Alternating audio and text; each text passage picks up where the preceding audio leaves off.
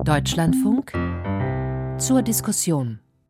Mit Sina Fröndrich herzlich willkommen. Der Staat nimmt derzeit viel Geld in die Hand für die Bundeswehr, für diverse Energiehilfen, ein höheres Bürgergeld und langfristig auch für den klimaneutralen Umbau, für die Digitalisierung, die Infrastruktur.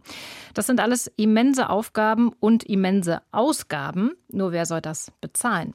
Eine Option, die immer wieder in die Diskussion gebracht wird, ist eine Vermögensabgabe. Sollten Vermögende einmalig eine Abgabe leisten oder gar grundsätzlich eine größere Steuerlast tragen? Braucht es eine Vermögenssteuer?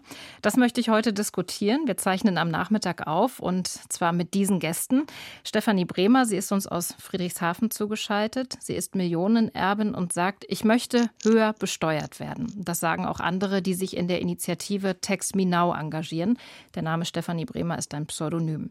Stella Pazzi ist bei uns, Unternehmerin. Sie ist im Bundesvorstand der jungen Unternehmer und führt den Softwareentwickler Moito Media in Saarbrücken. In Saarbrücken sitzt sie auch im Studio und sie sagt, schon jetzt tragen gerade Familienunternehmen einen großen Teil der Steuerlast.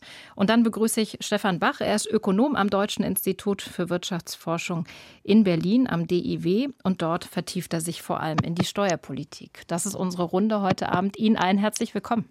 Hallo. Hallo. Hallo. Frau Bremer, ähm, Sie sind vermögend, ähm, Sie arbeiten. Haben Sie den Wohlstand, den Sie haben, verdient, das, was Sie haben? Nein, ich bin nicht der Ansicht, dass ich das verdient habe. Ich habe dafür nicht gearbeitet. Ich bin einfach nur zufällig in eine Familie geboren wurde, die selbstvermögend ist und mir daher auch Vermögen zukommen lassen konnte. Frau Pazzi, wie ist das denn bei Ihnen? Wie würden Sie die Frage für sich beantworten? Ich komme aus einer Familie, in der immer sehr viel und sehr hart gearbeitet wurde. Ich persönlich arbeite auch sehr hart für das, was ich ähm, erreichen möchte. Und insofern würde ich schon sagen, dass ich ähm, das, was ich besitze, auch verdient habe. Mhm. Herr Bach, mit dem Blick des Ökonomen. Jetzt haben wir zwei Gäste in der Sendung. Wir sprechen über Vermögen, ähm, zwei Gäste, die auch über Vermögen sprechen. Das ist ja meist anders. Es gilt ja eher die Devise, über Geld spricht man nicht. Ist das ein Problem? Das scheint in Deutschland tatsächlich äh, stärker der Fall zu sein als in anderen Ländern. Das Vermögen, so ein Einkommen, Vermögen, dass das so ein bisschen tabu ist. Aber man kann ja schon beobachten, dass die Aufmerksamkeit auf die Ungleichheit bei den Einkommen, aber auch bei den Vermögen in den letzten Jahren doch gewachsen ist in Deutschland. Ähm, jetzt sind Sie der Ökonom in der Runde. Kann man die Frage eigentlich beantworten, wie vermögend ist Deutschland? Wo stecken die Vermögen? Wie sind die verteilt? Was wissen wir darüber eigentlich? Ja, Vermögen ist natürlich so ein bisschen schwieriger Begriff. Da ist ja schon die Frage, was definiert man als Vermögen? Typischerweise ja so die Immobilien, Finanzvermögen, Anteile an Unternehmen abzüglich der Schulden. Da bleibt aber natürlich immer außen vor so die ganze soziale Sicherung, die in Deutschland ja relativ stark ausgebaut ist. Wenn man das berücksichtigt, dann sind die Vermögen natürlich viel höher und dann ist die Vermögensungleichheit auch nicht so groß. Trotzdem haben wir in Deutschland eine relativ starke Vermögensungleichheit, liegt aber auch daran, dass die Deutschen relativ wenig Wohneinkommen haben. Und das führt dann immer zu der Aussage, dass in Deutschland die Vermögen im internationalen Vergleich relativ gering sind und auch sehr stark konzentriert sind. Mhm. Ähm, wie man mit dieser Konzentration umgeht, darüber werden wir im Verlauf der Sendung ja ähm, sprechen. Ich würde vielleicht zu Beginn noch mal einen Schritt zurückgehen. Ich habe gesagt, Deutschland steht vor enormen Ausgaben. Braucht es denn wirklich mehr Einnahmen oder haben Bund und Länder, Kommunen eigentlich genügend Geld zur Verfügung? Man müsste es vielleicht nur anders ausgeben, Frau Pazzi. Also aus meiner Perspektive gibt es momentan mehr als ausreichend ähm, Mittel, um tatsächlich ähm, auch alle versorgen zu können. Wir haben das, was Sie gerade angesprochen haben, tatsächlich ein großes Bürokratieproblem in Deutschland. Das heißt, für sämtliche Steuern, die wir erheben, für sämtliche Sozialleistungen, landet ein sehr großer Anteil daran in der Verwaltung. Und ähm, ich glaube, das ist unser Problem. Wir haben eher ein Ausgabenproblem als ein Einnahmenproblem. Wenn wir an dieser Stelle schauen würden, dass wir Bürokratie ab abbauen, dass wir diese Gelder gerechter und sinnvoller verteilen, dann ähm, müssten wir keine weiteren Steuern erheben. Frau Bremer, wie sehen Sie das? Haben wir kein, kein Einnahmeproblem, sondern eher ein Ausgabeproblem?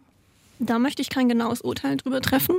Ich sehe ein, der Staat ist kein perfekter Wirtschafter, aber wer ist das schon? Er, klar, er kann an verschiedenen Stellen noch effizienter wirtschaften. Das Problem dabei ist aber, wenn wir die Steuern nicht verändern, dann bekämpfen wir auch nicht die Vermögensungleichheit. Deswegen, das sind für mich zwei Seiten einer Medaille. Auf der einen Seite halte ich Steuern für ein sehr probates Mittel, um Vermögensungleichheit zu bekämpfen.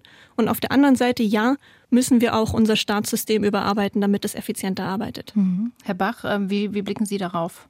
Die Ausgaben in Deutschland könnten natürlich schon deutlich effizienter werden. Da sehen wir ja zunehmend äh, Probleme, die wir haben. Nur das ist kurzfristig nicht zu lösen. Ne? Wenn man das ähm, alles produktiver und effizienter machen will, da muss man ja erstmal größere Strukturreformen in den öffentlichen Verwaltungen, beim Projektmanagement und so weiter machen, was natürlich nicht heißen soll, dass der eine oder andere Sozialtransfer vielleicht obsolet ist. Aber wenn man da kurzfristig wirklich sparen will, um mehr Luft zu haben, dann muss man letztlich an die großen Sozialleistungen ran. Und die betreffen natürlich auch eher geringere und mittlere Einkommen. Deswegen würde ich sagen, wir haben vielleicht jetzt kein generelles Einnahmenproblem, aber ein Strukturproblem bei den Einnahmen. Die sind eben doch relativ stark auf die Mittelschichten konzentriert. Ne, wir haben sehr hohe Einkommensteuersätze, wir haben hohe Sozialbeiträge, während so im, im Top-Bereich, da haben wir die Steuern ja eher über die letzten Jahrzehnte gesenkt. Ähm, und da gibt es ähm, so an der einen oder anderen Stelle schon noch die Möglichkeit, dass man da stärker besteuern könnte, insbesondere im Vermögensbereich und da natürlich bevorzugt jetzt nicht die leistungsgebundenen Vermögen, sondern eher die leistungslosen Vermögen. Also Stichwort was, was, vielleicht differenzieren wir das. Genau, was meinen Sie mit leistungsgebunden? Genau, also also praktisch Unternehmen, also auch bei den Unternehmen haben wir ja schon auch grundsätzlich relativ hohe Steuersätze, auch im internationalen Vergleich. Da zwingt uns der Steuerwettbewerb ja tendenziell auch eher dazu, die Sätze da tendenziell zu senken, während wir gleichzeitig im Bereich der Vermögen gelten wir in Deutschland ja als Niedrigsteuerland. Wir haben relativ geringe Steuern auf Immobilienvermögen, Grundsteuer insbesondere und dann eben bei, den, bei der Erbschaftssteuer, bei den Erbschaften und Schenkungen, da gibt, die gibt es in Deutschland zwar schon, auch mit durchaus spürbaren Sätzen, aber da stellt man eben fest, dass äh, gerade sehr große Vermögen. Da gibt es viele Gestaltungsmöglichkeiten. Also die trifft natürlich keine Armen, aber die trifft eher so die armen Reichen, sage ich mal. Also Leute mit Vermögen zwischen einer Million und zehn Millionen, die kommen dann häufig in die Abschlusssteuer rein, jetzt auch zunehmend, weil die Freibeträge da ewig nicht mehr angepasst wurden. Stichwort Immobilienbewertung, das war jetzt ja ein großes Thema. Bleibt ja, auch noch politisch ein Thema jetzt in diesem Jahr. Ähm ja, während gleichzeitig die großen äh, Vermögen, na, da wo dann eben diese Privilegien genutzt werden können, gerade bei den unternehmerischen Vermögen, bei der Unternehmensnachfolge, ähm, dass man da grundsätzlich ein bisschen vorsichtig sein muss und die nicht so hoch besteuern kann, ist ja klar. Aber dass das völlig unbegrenzt ist und da auch Riesenvermögen mehr oder weniger steuerfrei übertragen werden können, das ist übertrieben und äh, da gibt es auch Reformbedarf. Jetzt haben Sie da äh, ziemlich viel schon aufgefächert. Ähm, Frau Bremer, Sie haben jetzt äh, gesagt, äh, dass Steuern, eine, Vermögensbesteuerung eben auch eine Möglichkeit wäre, um die Vermögens Verteilung ja äh, politisch auch äh, zu beeinflussen. Warum ist das aus Ihrer Sicht wichtig, dass das passiert? Weil eine Vermögensungleichheit, wie wir sie haben, hoch undemokratisch ist. Denn es ist tatsächlich so, dass wir nicht mehr in der Situation sind, dass wer nur hart genug arbeitet, auch unbedingt vermögend wird. Und ähm, wenn wir wissen, die derzeitige Gesetzgebung befördert diesen Vorgang, dass vermögende Menschen noch mehr Vermögen haben, aber nicht vermögende Menschen gar nicht dorthin kommen, dann kann das sehr schnell dazu führen, dass sich Menschen radikalisieren und das Vertrauen in den Staat verlieren. Und ich glaube, das können wir uns nicht leisten. Wir haben viel zu viel große Herausforderungen vor uns, dass wir gemeinsam stehen müssen, um diese Herausforderungen bewältigen zu können. Deswegen sehe ich den Auftrag ganz klar bei der Politik, dort einzugreifen, die Ungleichheit zu reduzieren, damit wir unseren Zusammenhalt erhalten und stärken.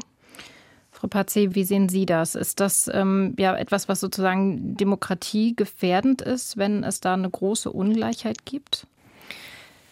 Ja, ähm, absolut. Also ich sag mal, es, ähm, eine große Ungleichheit ist äh, aus meiner Perspektive nicht erstrebenswert. Aber die Frage ist ja, was können wir tun, um diese große Ungleichheit zu bekämpfen? Ich halte es für illusorisch, durch die Erhebung neuer Steuern das Ganze ausgleichen zu können. Letztlich, wir haben ja, Sie haben es ja vorhin auch schon gehört, Herr Bach hat es ja auch gesagt, ähm, deutsche Unternehmen, gerade Familienunternehmen, zahlen heute schon absolute Spitzensteuersätze international betrachtet. Wenn jetzt noch mehr Steuern gezahlt werden, wird das Problem dadurch automatisch besser? Also ich sag mal, bei der Steuern- und Abgabenlast, die wir momentan haben, müssten wir doch eigentlich jetzt schon eine sehr gleiche und sehr äh, faire Gesellschaft haben und eine sehr faire Verteilung der Einkommen. Das ist aber offensichtlich ja nicht der Fall. Jetzt ist die Frage, was soll sich durch die Erhebung neuer Steuern dadurch ändern? Ich persönlich glaube, dass der Verwaltungsapparat aufgebläht wird noch weiter. Ich meine, man sieht es ja momentan, das Kanzleramt soll, glaube ich, ja noch mal verdoppelt werden.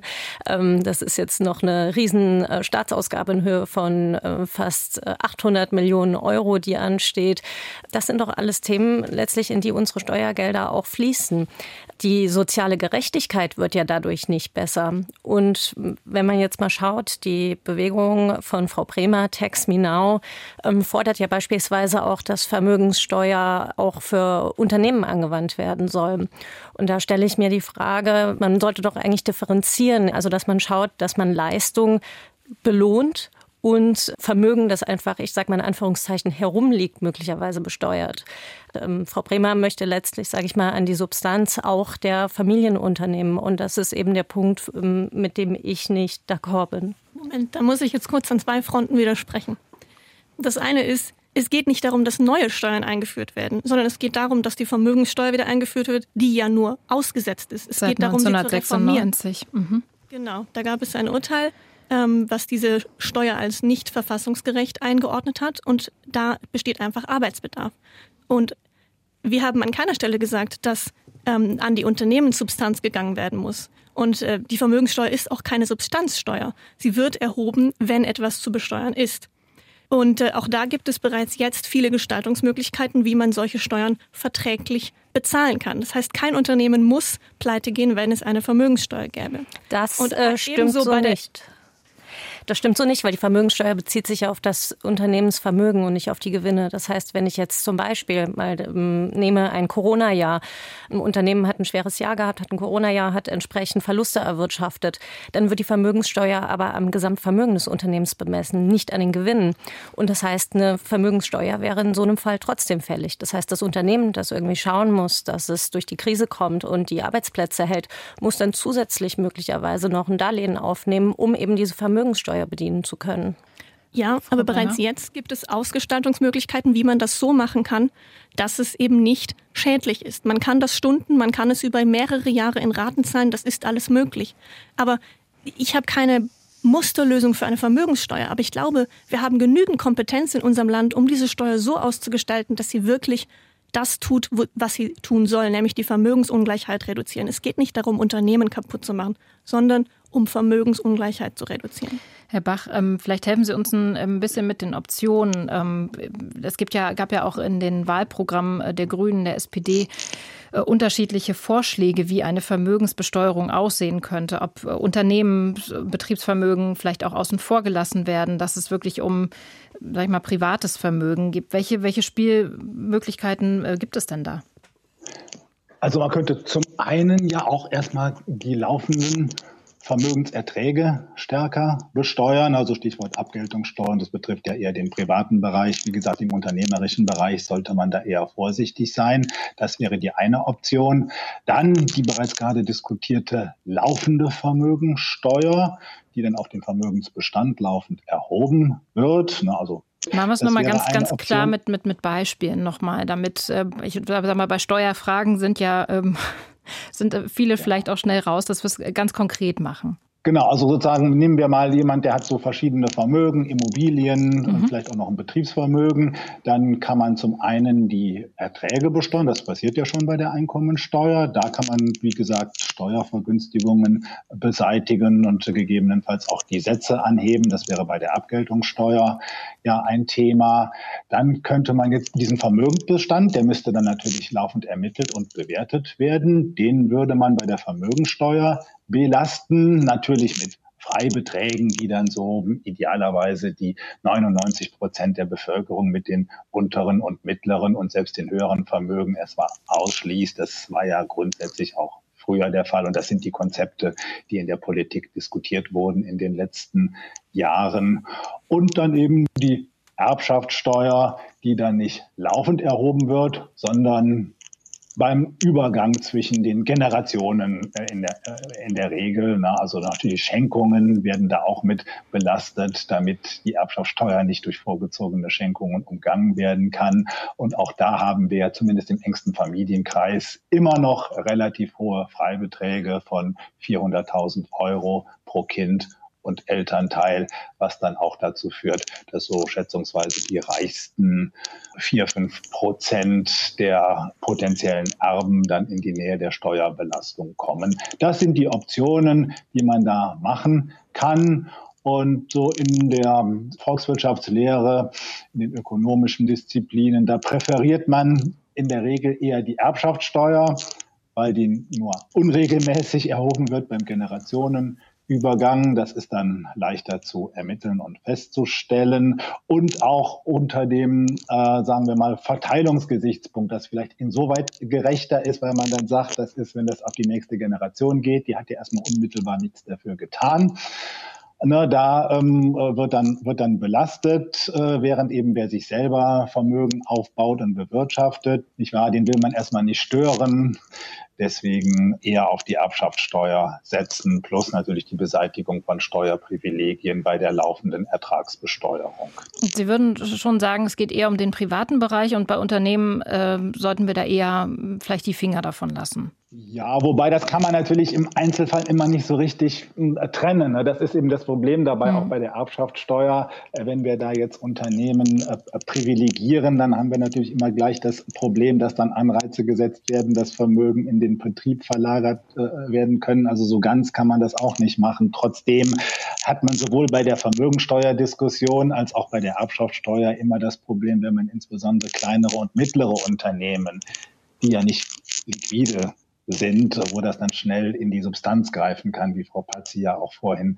ausgeführt hat. Da hat man natürlich dann schon ein Problem, obwohl man das auch nicht so zu stark machen müsste. Natürlich kann der Staat das auch den Firmen kreditieren, indem er es stundet und dann ähm, über die Zeit abzahlen lässt. Dann kann es aus den Erträgen genommen werden. Trotzdem sind das natürlich dann Belastungen. Also da würde ich schon sagen, dass man da vorsichtig sein muss. Aber bei großen Unternehmen, die ja liquide sind, wo man auch die, die Anteile auf äh, Finanzmärkten handelt. Da gibt es schon auch Möglichkeiten, die Erbschaftssteuer effektiver zu erheben. Frau Patzi, ähm, gibt es denn sozusagen eine Art der Vermögensbesteuerung, ähm, mit der Sie sich anfreunden könnten? Ich finde es insgesamt ein bisschen schwierig, weil wir, wie gesagt, Stand heute schon eine sehr hohe Steuerlast haben. Und äh, das Fazit ist ja eigentlich so ein bisschen, dass sich ähm, Arbeit ja eigentlich nicht lohnt, sondern dass diejenigen, die hart arbeiten und etwas erwirtschaften, dann noch mehr weggenommen wird. Ich finde es schön, wenn wir mehr sensibilisiert würden dafür, wie wir dieses Geld, diese Steuergelder überhaupt ausgeben, dass ähm, sinnvoll verteilt wird, dass wir uns Gedanken über Reformen machen. So wie ich Herrn Bach verstanden habe, hat er vorhin ähm, das so mehr oder weniger ausgeschlossen, weil er den Staat im Grunde genommen nicht äh, für fähig hält, sich selbst so stark zu reformieren, dass diese Steuergelder sinnvoll verteilt werden könnten.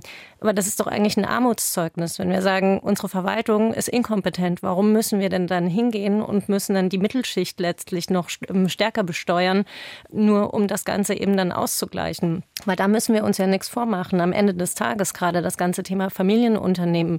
Ähm, Frau Bremer ist da vielleicht noch mal in einer anderen Situation, aber bei uns Familienunternehmern, da ist das Vermögen im Unternehmen gebunden in Form unserer Mitarbeiter, in Form von ähm, Maschinen, in Form von Anlagen, die wir eben im Rahmen dieses Unternehmens haben. Das heißt, das sind keine liquiden Mittel. Das hat ja Herr Bach auch schon kurz erwähnt.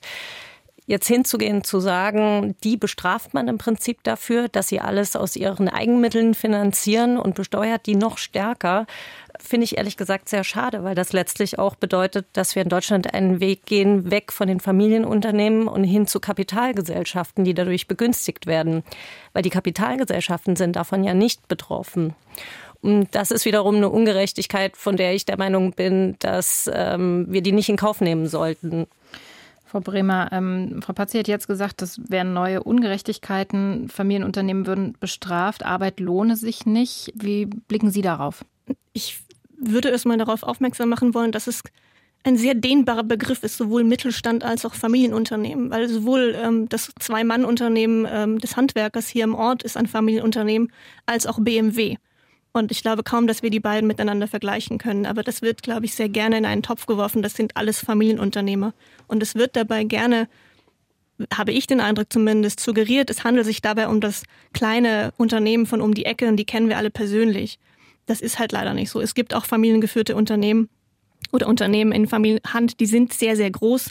Da sind die Eigentümer nicht im Unternehmen tätig und sie ziehen enorme Gewinne daraus. Das heißt, es ist eben nicht alles gebunden im Unternehmen, sondern es wird ja auch Gewinn ausgeschüttet.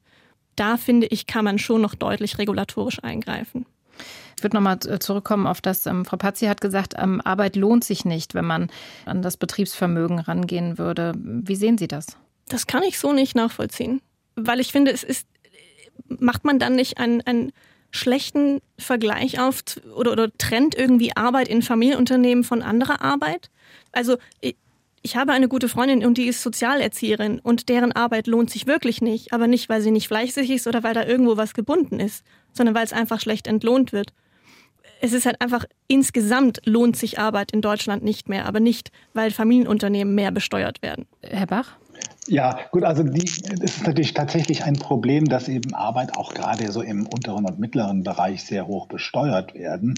Wenn man das aber senken will. Und wir haben auf der Ausgabenseite vielleicht langfristig tatsächlich Spielräume und die sollten wir auch stärker nutzen. Das wäre eine Aufgabe für die Politikerinnen und Politiker, da mehr drauf zu achten. Aber das hilft uns eben kurz- und mittelfristig nicht. Das heißt, wenn wir da entlasten wollen, muss das Geld natürlich irgendwo herkommen. Und äh, das äh, kann dann eben auch bedeuten, auch wenn da jetzt keine Riesenbeträge, aber immerhin einiges zusammenkommen kann, also sagen wir mal so 20 bis 30 Milliarden Euro im Jahr, könnte man da schon umverteilen, indem man vorsichtig die Vermögen oder Vermögenserträge höher besteuert, äh, wo wir eben keine großen wirtschaftlichen Probleme mit auslösen. Das äh, muss man dann eben vorsichtig auf die höheren und sehr hohen Einkommen Kommen oder Vermögen konzentrieren, aber da gäbe es schon mehr Möglichkeiten braucht Deutschland eine Vermögenssteuer. Darüber diskutieren der Ökonom Stefan Bach gerade gehört, die Unternehmerin Stella Pazzi und Stefanie Bremer vom Verein Tex Minau. Es gab jetzt zuletzt vom Sachverständigenrat von, von den Wirtschaftsweisen den Vorschlag, eine ja, einmalige Vermögensabgabe oder zeitlich begrenzte Vermögensabgabe ähm, einzuführen, um ja, die, die laufenden Krisenkosten sozusagen abzupuffern. Frau Pazzi, wie, wie stehen Sie zu so einer einmaligen oder zeitlich befristeten Besteuerung oder Abgabe dann in dem Fall? Ähm, sehr schwierig. Also ich sage es mal so, der Solidaritätsbeitrag sollte ja eigentlich auch schon vor längerer Zeit komplett abgeschaffen sein und ich zahle ihn immer noch. Also so gesehen, ähm, das sind meiner Meinung nach eher Lockmittel. Ähm, letztlich geht es darum, man spricht vielleicht am Anfang darum, das Ganze zeitlich zu befristen und äh, dann vergehen die Jahrzehnte und es wird vergessen abzuschaffen. Ich glaube nicht, dass das zielführend ist. Und wie gesagt, auch da nochmal an der Stelle, ähm, wenn wir jetzt eine einmalige Abgabe machen, die Verwaltung, die Bürokratie, die erforderlich ist, um das Ganze zu erheben, das steht ja in keiner Relation letztlich zu dem, was man hinten rausbekommt. Und deswegen müssen wir uns doch eigentlich viel mehr Gedanken machen um grundlegende Reformen. Es geht ja jetzt letztlich auch um unsere Zukunft. Wir können ja nicht immer mehr, immer weiter besteuern in Zukunft. Ähm, eine Steuersenkung, sage ich mal, ähm, ist ja unrealistisch. Äh, von der spricht ja keiner. Aber von Steuer, dass man die Steuersätze hebt, ähm, durchaus. Und das finde ich eben sehr schwierig in der Gesamtdiskussion, weil wir müssen auch eigentlich schauen, dass wir effizienter werden, dass wir gucken, dass wir das Geld, das wir hart erarbeitet haben, auch sinnvoll ausgeben. Wenn wir jetzt sagen würden, okay, wir machen eine Einmalerhebung und im Zuge dessen wird eine andere Steuer gesenkt, beispielsweise, ich weiß es nicht, Gewerbesteuer, was auch immer, dann ähm, könnte man vielleicht darüber sprechen und schauen, ähm, wie man eben äh, diese Steuer erhebt, ähm, ohne dass sie jetzt die Wirtschaft belastet in Deutschland. Weil wir dürfen letztlich nicht vergessen, die Wirtschaft ist letztlich das, worauf wir momentan auch nach Corona setzen. Wenn wir äh, kein Wirtschaftswachstum haben, sind ähm, Arbeitsplätze gefährdet. Wir haben insgesamt auch niedrigere Steuereinnahmen Und eigentlich müssen wir schauen, dass wir jetzt die ähm, Wirtschaft gerade nach Corona, nach den harten Corona-Jahren wieder zum Laufen bringen und ähm, für Wirtschaftsaufschwung sorgen. Das bedeutet wiederum, dass die Unternehmen investieren müssen, dass Arbeitsplätze geschaffen werden müssen. Und ähm, das wiederum bedeutet aber auch, dass dafür Kapital notwendig ist. Und dieses Kapital wäre beispielsweise bedroht, indem es zum Beispiel einer Vermögenssteuer zum Opfer fallen würde. Mhm.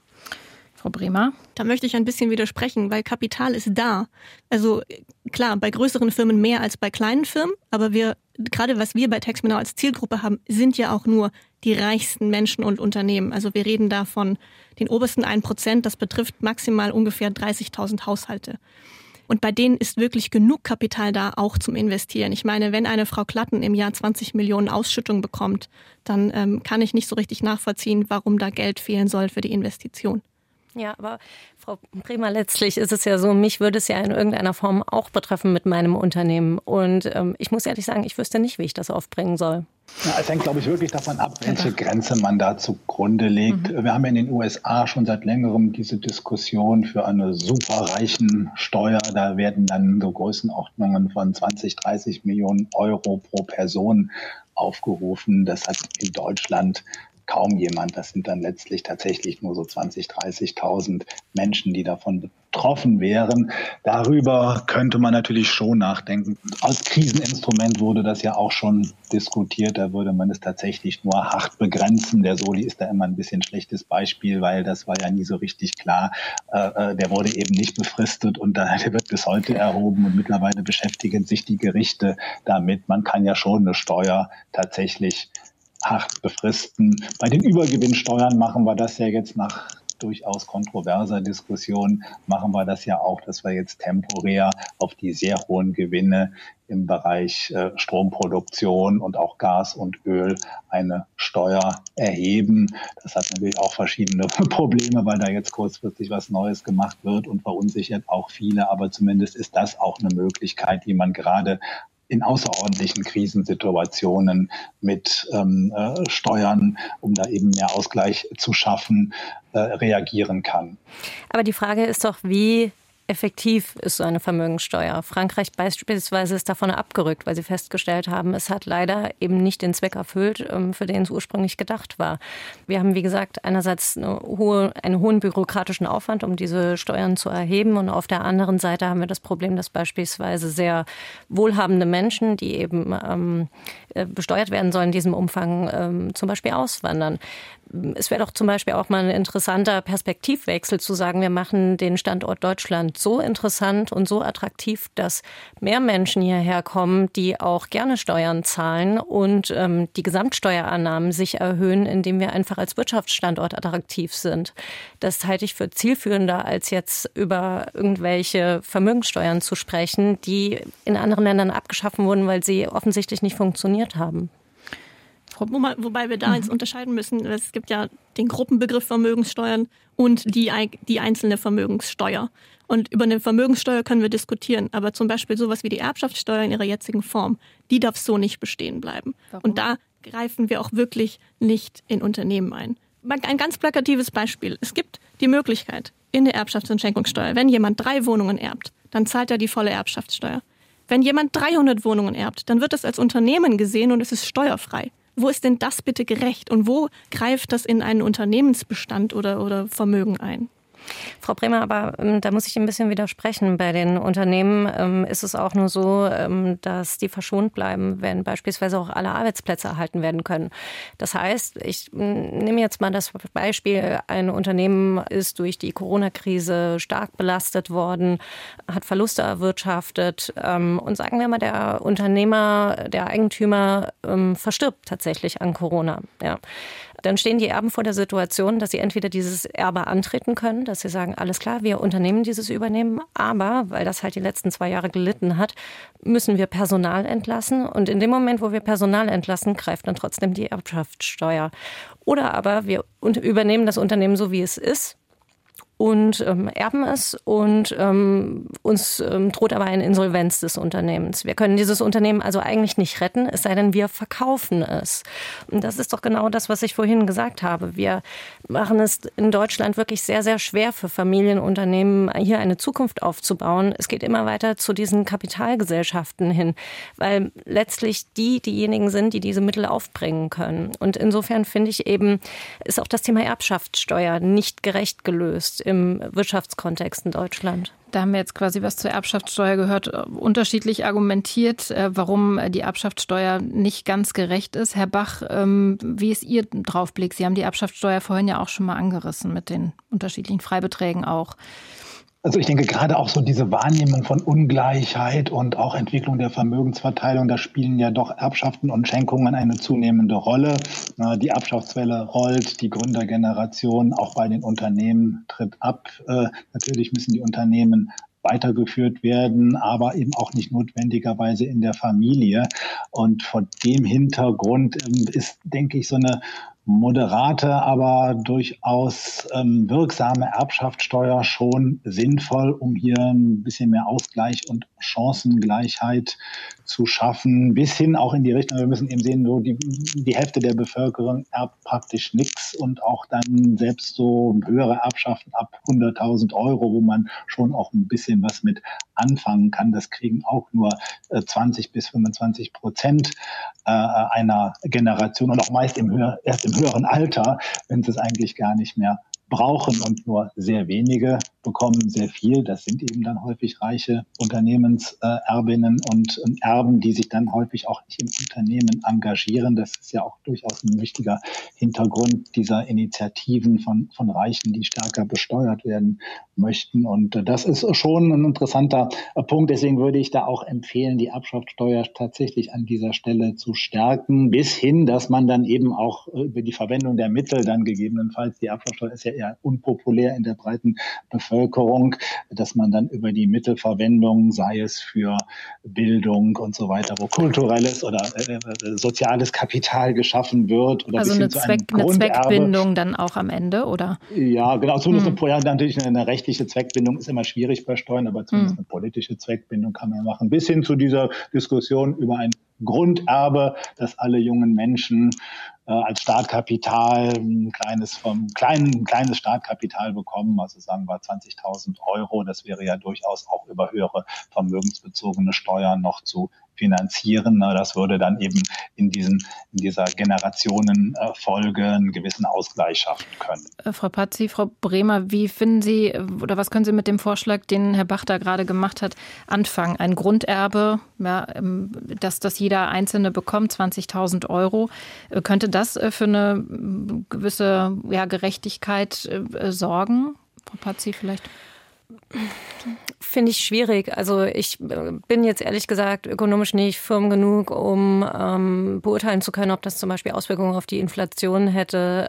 Ich glaube, wenn wir über das Thema Grundeinkommen sprechen, ähm, das, das war ja schon mal eine Riesendiskussion vor ungefähr... Grund, Grunderbe hat der Bach gesagt, ja, ne? Grunderbe, sozusagen. Ja, ähm, es geht ja trotzdem in eine ähnliche Richtung. Es geht darum, sage ich mal, mit der Gießkanne so ein bisschen zu verteilen. Also erstens ist die Frage, das würde wahrscheinlich auch Menschen treffen, die es eigentlich gar nicht brauchen. Wenn man wiederum hingehen möchte und, und ermitteln will, wer es braucht und wer nicht, dann ähm, hat man wiederum einen bürokratischen Aufwand, der in keinem Verhältnis steht. Und äh, ich weiß nicht, ob das so wirklich zielführend sind. Also ich sag mal, Stand jetzt haben wir ja schon, eine, also das hat mal das Institut für Weltwirtschaft ermittelt, haben wir eine soziale Umverteilungsquote in Deutschland von fast 58 Prozent. Das heißt, 58 Prozent werden in Deutschland ähm, des Vermögens schon umverteilt, ähm, in Form von was auch immer, sage ich mal, Sozialleistungen im weitesten Sinne. Wenn wir jetzt hingehen und wollen das Ganze gerechter machen, müssen wir uns doch ähm, tatsächlich mal überlegen, wie wir das Ganze nachhaltig gestalten können. Weil das da sind doch eher so punktuelle Bonbons, sage ich mal, die verteilt werden, um, um Wählerstimmen ähm, zu angeln. Aber das wird ja keine grundlegende Reform in Deutschland hervorrufen. Und wir müssen uns doch Gedanken darüber machen, wie geht es in in Zukunft weiter? Alles, was wir jetzt verteilen wollen, sind doch letztlich Gelder, die auch in irgendeiner Form erwirtschaftet werden müssen. Momentan leben wir in Deutschland auf Pump. Das heißt, ähm, die hohen Schulden, die wir momentan haben, da möchten wir noch gar nicht von den, von den Zinsen sprechen, die wir jährlich ähm, als Staat zurückzahlen müssen die müssen doch in irgendeiner Form auch irgendwann mal ähm, zurückgezahlt werden bzw. erwirtschaftet werden. Und das wird ja an der jungen Generation hängen bleiben. Das heißt, die jungen Menschen von heute, die ähm, tatsächlich erwerbstätig sein möchten, das sind doch diejenigen, die die größte Last tragen und auch tragen werden in Zukunft. Und da müssen wir uns doch Gedanken drüber machen, wie wir in Deutschland ähm, es für diese Menschen attraktiv machen, auch in zehn Jahren zum Beispiel noch einem Job nachzugehen, geregeltes Einkommen zu haben, um diese Schulden zu bezahlen, um ähm, für künftige Renten einzahlen zu können, weil diese Generation, die wird gegebenenfalls einfach irgendwann sagen, pff, warum sollte ich das tun? Ich habe ja nichts davon. Klar. Klar, das ist ja das Problem für, für junge Menschen, dass sie schon relativ hohe Steuern und Abgaben auf ihre Arbeitseinkommen sehen. Und wenn dann eben kein Erbe vorhanden ist, na, dann fehlt einfach dann häufig auch das Geld, um da ein bisschen Vermögen zu schaffen oder um sich im Ballungsraum eine Eigentumswohnung oder gar ein Eigenheim äh, anzuschaffen. Das ähm, ist sicherlich zunehmend so, so eine Wahrnehmung, die da auch im Hintergrund eine Rolle spielt. Das zeigt aber übrigens auch, dass die Umverteilung, die tatsächliche Umverteilung des Steuer- und auch Transfersystems gar nicht so groß ist, wenn man auch die indirekten Steuern, die Verbrauchsteuern mit berücksichtigt. Die zahlen ja gerade die Leute auch auf ihre kleinen Einkommen, auf den Verbrauch. Hm. Mehr, also Mehrwertsteuer, hm. genau, Mehrwertsteuer und ähm, ähm Energiesteuern und ähm, äh, sonstige Verbrauchsteuern. Das ist eine ganze Menge. Das macht äh, mehr als die Hälfte des Steuersystems aus. Und äh, das hat gar keine große Umverteilungswirkung. Im Gegenteil. Und auch bei den Sozialleistungen, wenn man da diesen Riesenblock der Rente und auch der Gesundheitsausgaben abzieht, also die echte Umverteilung, die Armutsvermeidung durch ähm, Grundsicherung, Bürgergeld, das hat gar keine so große Bedeutung, ähm, so dass jetzt man, also man muss jetzt diese Umverteilung vielleicht nicht noch äh, äh, zunehmend verstärken mit so einem Grundeinkommen, wo jeder das äh, bekommt, ohne dass er da tatsächlich zu irgendwelchen Mitwirkungspflichten angehalten wird. Äh, das ist es vielleicht nicht. Und aber die, gerade das Grunderbe geht ja eher in die Richtung, weil das ist ja tatsächlich momentan nur komplett zufällig verteilt, wer etwas bekommt oder wer nicht. Ne? Das ist ja nun da hat es halt überhaupt nichts mit Leistung zu tun. Das ist äh, rein zufällig, in welche Wiege man geboren worden ist. Und das ist so dann die Idee von etwa eben solcher vermögensbezogener Umverteilung durch ein Grunderbe, dass man hier einen gewissen Ausgleich schafft. Und natürlich ist es mit der, mit der Gießkanne, aber das macht die Sache ja dann wiederum relativ einfach, denn das an alle auszuzahlen. Okay, man muss es vielleicht an ein paar Bedingungen knüpfen, aber das äh, geht noch. Und äh, wer dann eben, wenn das dann Reiche bekommen, ist es insofern auch nicht so dramatisch, weil es wird dann ja über höhere Erbschaften Erbschaftssteuern wieder abgeschöpft. Frau Bremer, jetzt haben wir ähm, Ihre Position zu einem möglichen äh, Grunderbe noch nicht gehört. Ähm, ich finde es äh, grundsätzlich erstmal eine gute Idee. Es muss aber auf jeden Fall flankiert werden von anderen Maßnahmen. Weil ähm, nur weil jemand jetzt 20.000 Euro in die Hand bekommt, kann er damit noch nicht umgehen. Da sehe ich massiven Reformbedarf, was unser Bildungssystem angeht. Ich finde das häufig äh, zu alltagsfern. Wenn wir es schaffen, unseren Kindern mehr mitzugeben, wie man tatsächlich im echten Leben sich verhalten sollte, wie man da auch wirklich erfolgreich ist, dann sehe ich auch gute Potenziale bei einem Grunderbe. Und ähm, was jetzt Frau Patzi ähm, gesagt hat, von wegen der überbordenden Bürokratie, um das überhaupt zu ermitteln und so, wir haben überhaupt kein Problem damit, Bürokratie zu haben, um Empfänger vom Bürgergeld ähm, so derart zu durchleuchten, dass sie praktisch nackt vorm Amt stehen, nur damit sie ihre Grundsicherung bekommen. Aber es ist offensichtlich dann ein Problem, wenn es um vermögende Menschen geht oder überhaupt eben um alle Menschen. Aber bei Bürgergeldempfängerinnen haben wir überhaupt kein Problem damit. Hm, sehe ich nicht so. Also ich war, ich bin auch zum Beispiel für eine klare Vereinfachung ähm, der, der Steuer, des Steuersystems, des Einkommensteuergesetzes beispielsweise. Wir hatten mal dieses Beispiel, ähm, ich weiß jetzt gar nicht, wie viele Jahrzehnte das schon her ist. Äh, Herr Kirchhoff hat das doch mal gesagt, dass man seine Steuererklärung auf dem Bierdeckel machen sollte. War das nicht ähm, Herr Merz? Ja, nee, der hat das dann nochmal aufgegriffen, aber der hat sich das nicht ausgedacht. Ähm, letztlich geht es doch darum, dass wir uns Gedanken darüber machen müssen, wie wir Vereinfachungen schaffen und ähm, eben nicht diesen hohen bürokratischen Aufwand haben, auch zum Beispiel beim Bürgergeld, zu ermitteln, wer was bekommen sollte. Also wir müssen doch, ähm, die Frage ist doch, wollen wir die Bürger unterstützen oder wollen wir unseren Verwaltungsapparat weiter aufblähen?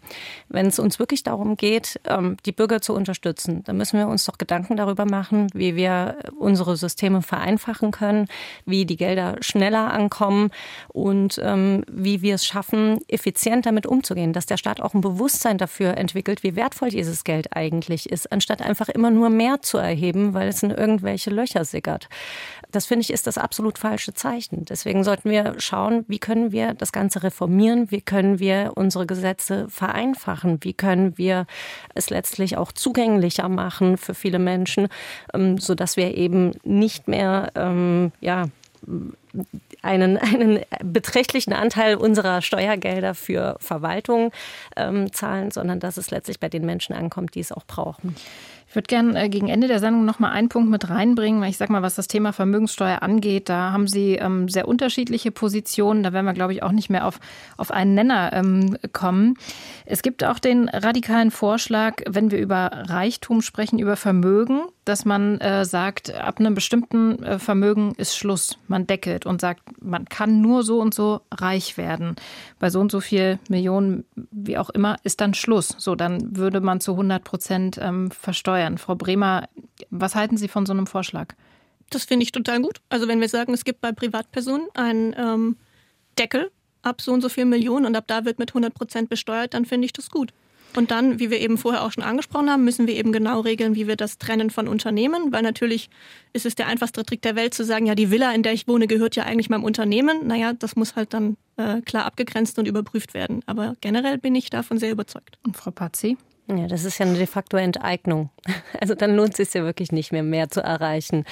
Dann kann man ja sagen, alles klar, dann entweder ich wandere aus, wenn ich Ambitionen habe und verwirkliche meine Träume irgendwo anders, ähm, oder aber ich mache gerade nur so viel, um genau diesen Punkt zu erreichen, an dem es sich noch lohnt.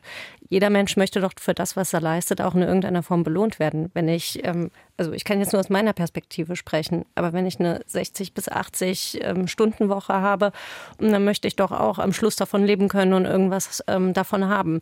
Wenn ich jetzt noch mehr reinstecke und letztlich dafür bestraft werde, werde, dann finde ich das ehrlich gesagt nicht den richtigen Anreiz. Und ich glaube, es wird dafür sorgen, dass ähm, ja, vermögende Menschen auswandern werden. Taugt denn ähm, dieser, dieser Begriff, die Leistung muss sich lohnen, äh, bei extrem hohen Vermögen äh, und Einkommen, auch wenn wir über Einkommensmillionäre sprechen, taugt das? Funktioniert das überhaupt? Naja, die Motivation, klar, bei so Pionierunternehmen, die dann super reich werden, denken wir an Elon Musk und diese diese, diese Kragenweite, das ähm, äh, klar, da spielt dann vielleicht hinterher dann die, konkrete Zahl gar nicht mehr so die große Rolle, aber rein praktisch ist das natürlich dann schwer zu sagen, wo setzt man da die Grenze und wenn man dann tatsächlich alles abschöpft, dann ist das ja tatsächlich Enteignung. Also auch jede Steuer ist zwar eine Enteignung, aber 100 Prozent Steuer ist dann schon auch sicherlich rechtlich problematisch, plus eben die Anreize, die gerade genannt wurden. Also das äh, funktioniert sicherlich so nicht. Ähm, vielleicht so, man kann eben so ein bisschen in die Richtung gehen bei der Erbschaftssteuer. Ne? Da gibt es auch ja die alte Diskussion, gerade auch so in liberalen Traditionen, also in, in den USA, in Großbritannien, wo es immer schon eine starke Vermögenskonzentration gab und damit auch eben teilweise unerwünschte politische und äh, soziale Vermachtungen einhergingen. Da hatte man immer schon so die Vorstellung, dass äh, man, ähm, also John Stuart Mill etwa auch schon vor 150 Jahren vorgeschlagen, dass man Erbschaften eben sehr hoch besteuern soll. Auch da gilt natürlich diese Problematik rechtlicher Art und mit den ökonomischen Anreizen. Aber zumindest wäre das ja ein Argument, dass man Riesenvermögen zumindest effektiv und so besteuert, wie man es bei den unteren Vermögen von äh, gehobenen, wohlhabenden bürgerlichen Schichten ja auch macht, dass die dann teilweise schon der Erbschaftssteuer unterliegen, dann soll das natürlich auch für die Riesenvermögen gelten. Das war unsere Diskussion im Deutschlandfunk zur Vermögenssteuer, eine Frage der Gerechtigkeit. Ich bedanke mich bei meinen Gästen, Stefan Bach, Ökonom am Deutschen Institut für Wirtschaftsforschung in Berlin, bei der Unternehmerin Stella Pazzi aus Saarbrücken von Media und Stefanie Bremer, die selbst geerbt hat und fordert, höher besteuert zu werden. Mein Name ist Sina Fröndrich. Danke fürs Zuhören und Mitdenken. Tschüss.